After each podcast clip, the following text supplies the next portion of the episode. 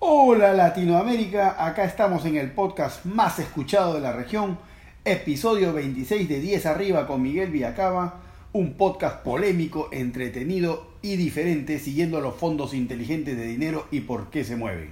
¡Vamos!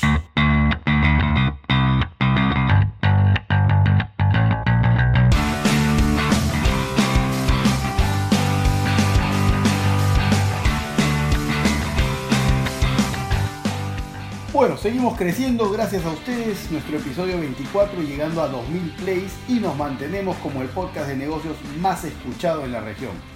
No se olviden de suscribirse en donde nos escuchen, ya sea Apple Podcast, YouTube o SoundCloud, para que los podcasts les lleguen directamente a su celular y gratuitamente. Bueno, yo ando un poco indignado y molesto por lo que se está viviendo y lo que está pasando en Colombia con el tema de las elecciones. Lo que pasa en Colombia es realmente una prueba clara de que este mundo está de cabeza. El nefasto presidente de Colombia, Juan Manuel Santos, un ferviente admirador del dictador Fidel Castro y gran amigo de Hugo Chávez y los delincuentes secuestradores, asesinos terroristas de la FARC, no solo firmó un acuerdo de paz, sí, de paz, con estos delincuentes en su querida Habana, último bastión de la retrógrada y corrupta ideología comunista, sino que también le regaló curules en el futuro Congreso de la República Colombiana. Yo sé que normalmente los congresos de nuestros países están plagados de delincuentes, y si no están presos, normalmente los delincuentes más grandes de nuestros países están en el Congreso o muchas veces hasta en la presidencia. Pero el presidente Santos no tiene por qué darle espacio en el ente que promulga leyes en Colombia a un grupo asqueroso de delincuentes terroristas, basado en un acuerdo de paz, supuestamente, que democráticamente fue rechazado por el pueblo colombiano. Santos realmente se zurró en la democracia e impuso a sus amigos asesinos secuestradores en puestos políticos que deben ser realmente elegidos por el pueblo democráticamente. A Santos le dieron el Premio Nobel de la Paz por firmar una supuesta paz con la FARC, a las que él dejó que bajo su, mandato se recuperaran y vuelvan a ganar fuerza después de haber estado la FARC semidestruidas y acorraladas bajo el mandato de su predecesor Álvaro Uribe Vélez. Esto es más o menos así, para que tengan una idea. ¿no? Es como que tú seas el entrenador de la selección peruana y le estás ganando a Chile 4-0 y decides sacar a cuatro jugadores. ¿no? Decides jugar con 7 y dejar que Chile haga 3 goles en 15 minutos. Y faltando 5 minutos, te juntas con el entrenador de Chile y dices, mira, hagamos una cosa, mete un gol más y lo dejamos 4 a 4. Entonces termina el partido y en Chile te premian como el mejor entrenador del año. ¿no? A Santos le dieron el Premio Nobel de la Paz por dejar libres a delincuentes, asesinos, terroristas y perdonarles todas las matanzas, secuestros y robos. Les perdonó haber usado niños como carnada de guerra, les perdonó haber separado familias a las que les secuestraron padres o madres que vivieron como prisioneros en la selva por años. Les perdonó haber sido los protectores del narcotráfico colombiano por decenas de años llenando sus cuentas bancarias en paraísos fiscales y en la misma Cuba con billones de dólares. Billones de dólares que hoy seguramente usarán para iniciar una campaña propagandista millonaria que tratará de llevarlos al poder de la mano de su sangriento líder, alias Timochenko. ¿Qué tan embarrado estará Santos en los negocios de la FARC para actuar de la manera que está actuando? Porque no me digan que actúa como actúa solo porque Timochenko y su banda de delincuentes son sus amigos, o porque simpatiza con el casi acabado movimiento comunista mundial. Por favor, ahí tiene que haber algo más definitivamente. Las FARC han sido un gran negocio por muchos años, quizá el negocio más rentable de un país rico, pujante y con una clase media enorme como Colombia. La plata proveniente del narcotráfico, los secuestros y los robos para la FARC es incontable. Ni Pablo Escobar tenía un negocio tan productivo como el negocio de estos delincuentes. ¿Qué intereses tiene Santos y sus aliados dentro del aparato de la FARC? ¿Y cómo se beneficiará de la participación en política de estos terroristas que deberían estar guardados bajo llave por el resto de sus días? a mí me queda claro que son intereses económicos y de encubrimiento. Pero bueno, solo nos queda esperar que el pueblo colombiano sea sabio y rechace la llegada al orden constitucional de estos delincuentes y que algún día Santos pague por el daño que le hace a Colombia. La verdad me queda la rabia, todavía me queda la rabia, de la espantosa ceremonia de la supuesta firma de la paz en La Habana, donde un grupo de delincuentes se burlaban del pueblo colombiano, ¿no? junto al presidente colombiano, y del mundo también, burlándose del pueblo colombiano y del mundo, sabiendo que se salieron con la suya, gracias a su pacto, ¿no? al pacto este entre la FARC y el camarada Santiago, como se le conocía realmente a Juan Manuel Santos en su época de militancia comunista. Con Raúl Castro y Maduro aplaudiendo la supuesta paz desde atrás, y hasta el presidente de Perú y otros supuestos presidentes democráticos e inteligentes, haciendo presencia política en un evento tan nefasto y reprochable. Firma de paz, por supuesto, a la que el pueblo colombiano le dijo no. Una pausa y regresamos. Cuando yo estaba en la universidad, yo fui a Florida International University en Miami, la plata no sobraba, por supuesto, y esperábamos normalmente a las 12 de la noche para comer los 99 cent burgers en la tienda de la esquina de la universidad, o vivíamos a punta de arroz con ketchup para poder llegar a fin de mes. La verdad solamente comíamos bien cuando mi buen amigo Danny Barrera, que estudiaba ingeniería en University of Miami en esa época, se preparaba una buena paella o un buen ceviche que siempre quedaba espectacular a pesar de los limitados ingredientes que había en Gringolandia. Hoy, para el gozar de muchos, Dani abrió en Lima una empresa de catering en la que te arma tu evento con las mejores paellas, fideos, tortillas españolas y mucho más. Un chef de los buenos, como los de antaño, no como cada payaso que ves ahora que supuestamente estudió en Francia o en la China y la verdad no sabe pelar ni una papa. Para todos tus eventos llama a a Buen Fuego de Dani Barrera. Ahora en verano van desde Cerro Colorado hasta Ancón. Un maestro, Dani. Lo recomiendo a ojos cerrados. Llámalos al 982-592384 o visita su, visita su página de Facebook A Buen Fuego. A Buen Fuego de Dani Barrera, espectacular. Colombia tiene una larga historia de incongruencias en cuanto a su relación con los grupos terroristas y la ha tenido creo siempre, ¿no? En el año 98 yo trabajaba para Cargill en el Perú y mi jefe, Alberto Lanschwager, que falleció, pero un personaje espectacular, el mejor jefe que he tenido yo en mi vida, me dice que tenían pensado transferirme a la oficina de Bogotá. Yo trabajaba como trader de café, entonces para mí era una gran oportunidad profesional. La operación de café de Cargill en Colombia era 10 veces más grande que la que tenían en el Perú lo que hacía por supuesto bastante atractiva la idea. El tema era que corrían los, el fin, los fines de los 90, ¿no? y el problema del terrorismo era cosa del pasado en el Perú. Abismael Guzmán, entre otros terroristas de Sendero Luminoso y el MRTA, ya habían sido exhibidos entre rejas y con trajes a rayas blancas y negras. ¿no? Entonces, por supuesto, mi primera reacción hacia Alberto fue mira hermano, se acaba el terrorismo en el Perú y me mandas a Colombia, donde están en medio de una guerra con la FARC. Pero bueno, me la jugué, y bien jugada por supuesto al final, y fui a conocer Bogotá, nunca había ido a Colombia, y lo primero que veo al prender el televisor del hotel es al presidente colombiano de esos momentos, de ese entonces, el mentalmente limitado, por decirlo menos, Andrés Pastrana, caminando por el Caguán abrazado con el tristemente célebre tiro fijo.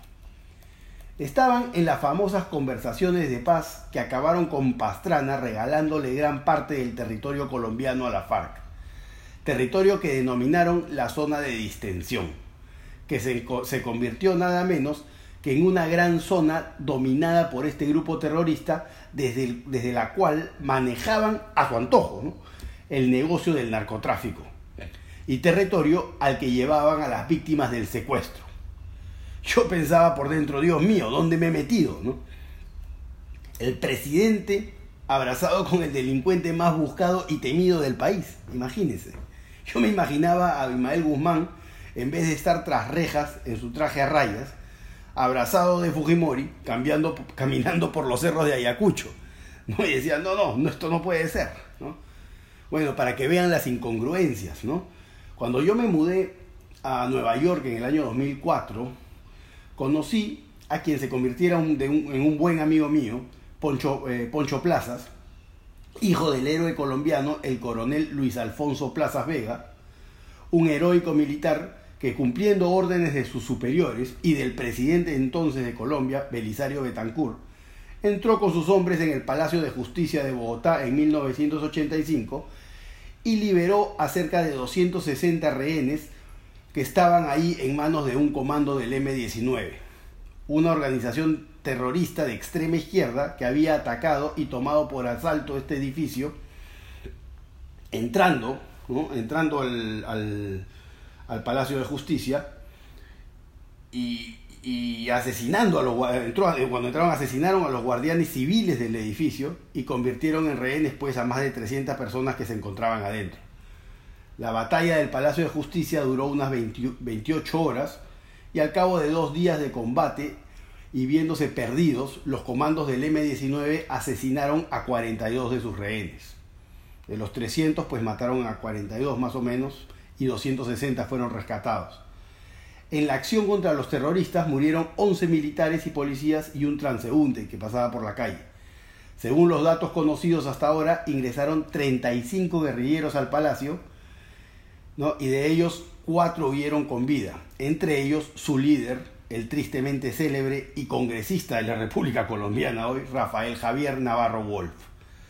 Para que tengan una idea de las incongruencias ¿no? y las injusticias de la vida, Navarro Wolf y el M-19 entraron en política. Navarro Wolf se convirtió en un célebre eh, congresista y el coronel Plazas estuvo preso del 2010 al 2015 por la muerte de los terroristas que habían atacado al, al Palacio de Justicia, ¿no? y matado a rehenes y matado a los vigilantes, ¿no? y fue condenado, pues, Plazas por la izquierda corrupta que manejó el poder, el poder judicial por años en Colombia, ¿no? y bajo la presión del de los congresistas, de de izquierda delincuentes como Navarro Wolf. ¿no? Y se pasó preso del 2010 al 2015. ¿Qué es un podcast? Muchos amigos que escucharon 10 arriba por primera vez me preguntan qué es un podcast. Bueno, un podcast es una grabación que puede ser escuchada en tu celular, tablet o computadora en el momento que quieras. Lo puedes escuchar en aplicaciones móviles como YouTube, Apple Podcasts, SoundCloud o Spotify. Los episodios te llegan directamente a la aplicación después de que te suscribes gratuitamente al podcast de tu elección. Puedes escuchar el podcast donde quieras y cuando quieras en el gimnasio, cuando sales a correr, cuando estás en el carro en tráfico, en tu casa, mientras descansas, en la oficina. Bueno, en el mundo hay millones de podcasts disponibles y tú puedes elegir a cuáles te suscribes y escuchar a quienes quieres escuchar hablando de los temas que te interesan, cuando quieres y donde quieres. Empresas como CNN, Bloomberg, ESPN, Financial Times generan miles de podcasts en el mundo y el mundo los escucha masivamente.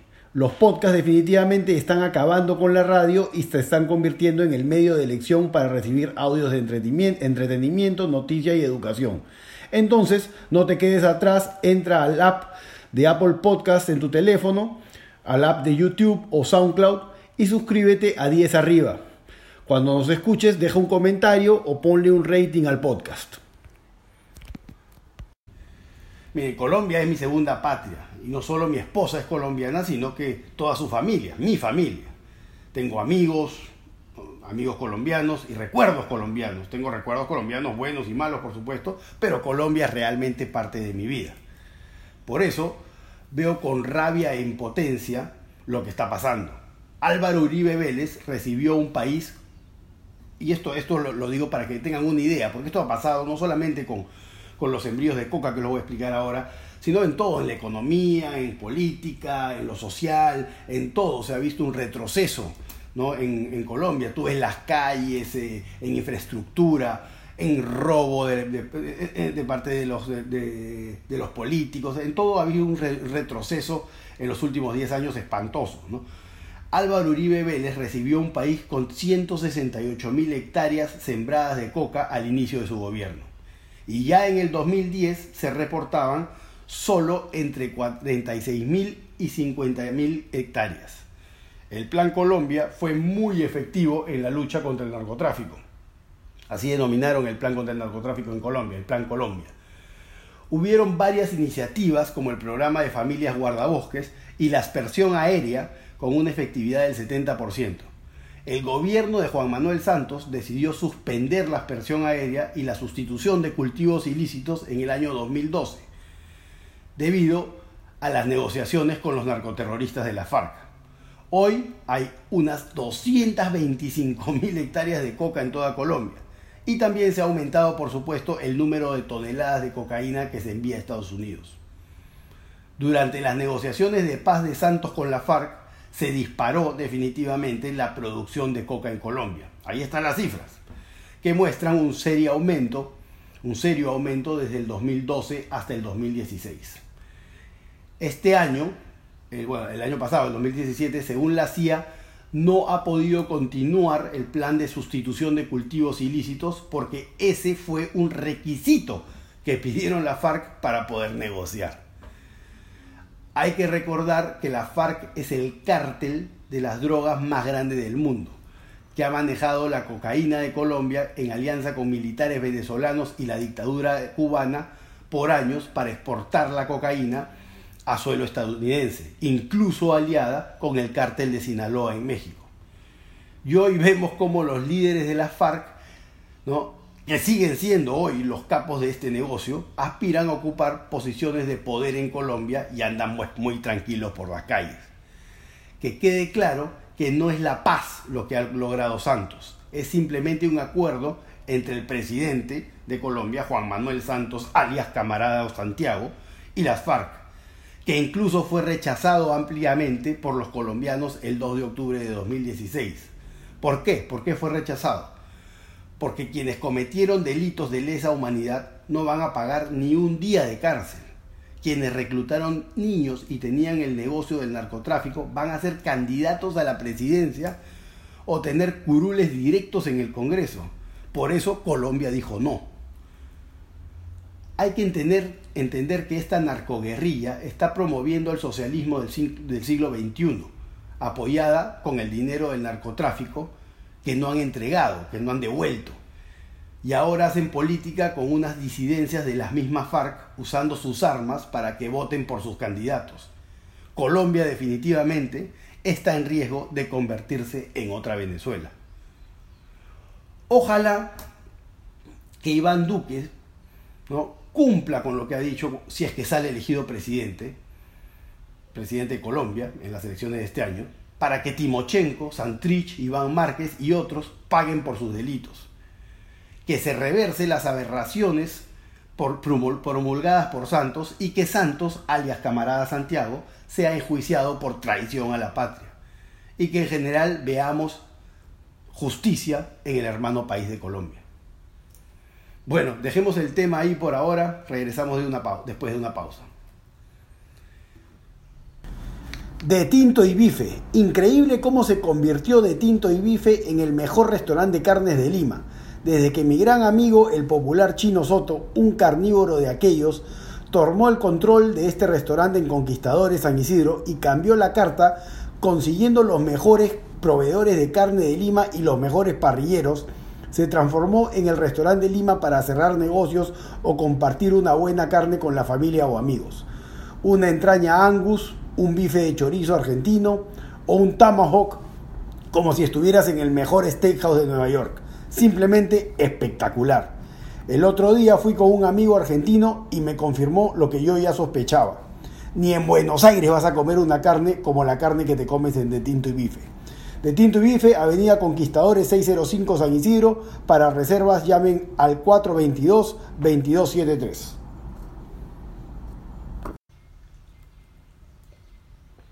Bueno, estamos de regreso en 10 arriba. En cuanto a los mercados, no hay mucho que decir. Hoy Facebook se unió a los ataques contra las criptomonedas, prohibiendo toda publicidad de Bitcoin, criptomonedas o Initial Coin Offerings en esta red social. Y también en el gobierno americano, el, el gobierno americano citó a declarar a los directivos de las más grandes bolsas de criptomonedas de este país, supuestamente para esclarecer temas de evasión de impuestos y lavado de activos. Como les dije la otra vez, seguimos con la canción de Charlie García, nos siguen pegando abajo. Las principales criptomonedas abajo entre 10 y 15% en, eh, hoy, hoy y ayer. ¿no? Por otro lado, seguimos viendo al Federal Reserve Bank de Estados Unidos metiéndose en problemas. Seguimos viendo las bolsas de, de acciones americanas con precios cada vez más altos. Pero con las tasas de interés subiendo veremos problemas, creo yo. Ya que entendamos que esta deuda en la cual se ha metido el gobierno americano, esta enorme deuda, tiene que ser pagada en algún momento. El secretario del Tesoro americano, Steve Mnuchin, ya dijo que el, que el gobierno debería evaluar volver a emitir deuda. Esto les traería graves problemas si las tasas de interés siguen subiendo. Tasas altas también pueden traer problemas a las empresas, a las grandes empresas que están financiando la subida de bolsa comprando acciones con deuda barata. ¿Por qué les digo esto? Porque yo creo que el incremento de deuda en Estados Unidos será el real causante o el black swan que traerá una fuerte caída en la bolsa. Esto definitivamente combinado con la fuerte caída del dólar que se les está saliendo de las manos tenemos que seguir muy de cerca lo que diga el gobierno americano con respecto a su balance general, a su deuda y a las tasas de interés. Mucho ojo con esto, porque ya estamos viendo los cambios en el discurso de política monetaria por el miedo que, por el miedo que tienen de que no puedan generar los resultados que esperan. Bueno, ¿qué hay para ver? Empecé a ver Perky Blinders, una serie de Netflix espectacular. Me vi tres capítulos cuenta la historia de las pequeñas mafias de Birmingham, Inglaterra, en la época de Churchill, después de la Primera Guerra Mundial, y sus relaciones con el IRA y el emergente comunismo europeo. Espectacular se ve, muy bueno. Después de ver tres capítulos, la verdad que cada capítulo me quedé enganchado. El Super Bowl, bueno, el Super Bowl el domingo, los Patriots siguen siendo los favoritos, aunque bajó la línea, son favoritos por cuatro puntos sigo pensando que los Eagles tienen chance y me voy a jugar unas fichas por el spread. Es decir, tomo los Eagles y los cuatro puntos. Roger Federer, su majestad Federer, ganó el Australian Open, ganando su mayor número 20. Qué risa la verdad escuchar los comentaristas hablando de cómo había cambiado su forma de pararse en la cancha, que ahora se paraba más adelante y no sé qué vaina más. ¿Será que alguien investigará cómo hicieron Federer y Brady para encontrar la fuente de la juventud? Mm. ¿Será? Ah, para leer les recomiendo un libro que fue el primer libro que a mí me marcó y es un libro, creo yo, básico para que los más jóvenes entiendan lo que era el Perú en los ochentas y el cambio en política económica que nos llevó de ser un paria internacional y un país del quinto mundo a una de las principales economías emergentes del mundo. Me refiero a Cambio de Rumbo de Carlos Boloña Ver. Lo tienen que leer. Ah, me olvidaba, también, también me olvidaba. Escuchen la canción I Want You to Know de We the Lion. Los que no los conocen, los que no conocen We the Lion, busquen su música en Spotify, donde, donde escuchen música. Un grupo de folk peruano espectacular, que la, la verdad la está rompiendo. Y esta canción que le digo, I Want You to Know, es tremenda canción. Bueno, ahora sí me voy. No se olviden pues de suscribirse a 10 arriba, donde los escuchen, no sean flojos pues. Bueno, lo dejamos ahí. Un abrazo Latinoamérica. ¡Chau!